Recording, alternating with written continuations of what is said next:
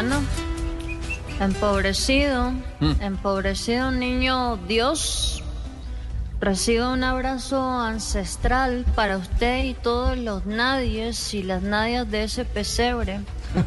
Antes de pedirle algo, quiero que hagamos unos cambios precisamente en el pesebre en pro de la equidad y la inclusión. Los pastores solo deben estar ocho horas diarias. Si están más, se les debe pagar horas extras. Sí, claro. Ay, ay, ay. Evitemos tener el burro y el güey, porque tenerlos todo el tiempo en una pesebrera es tipificado como maltrato animal, don nadie, niño Dios. Y tú, niño Dios, debes tener la autorización de tus papás para salir en publicaciones. Y María te la puede dar, ¿sí?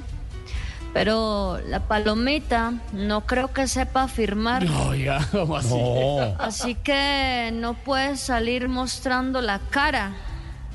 Bueno, los Reyes Magos deben usar otro medio de transporte que no sea un camello, un caballo o cualquier tipo de transporte animal.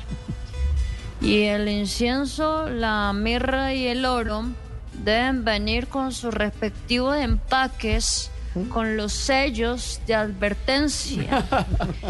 Sí, bueno.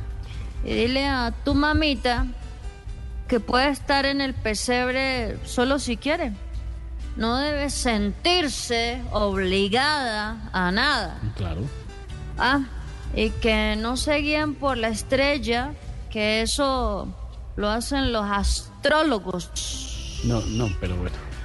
Eh, ahora sí, de regalo de Navidad, dame lo que quieras, pero, mm, pero no, pero no me lo traigas, eh, don nadie, niño Dios, empobrecido el pesebre. Dime, dime dónde yo lo recojo en mi helicóptero, ¿Tu que helicóptero? no me demoro nada yendo por él.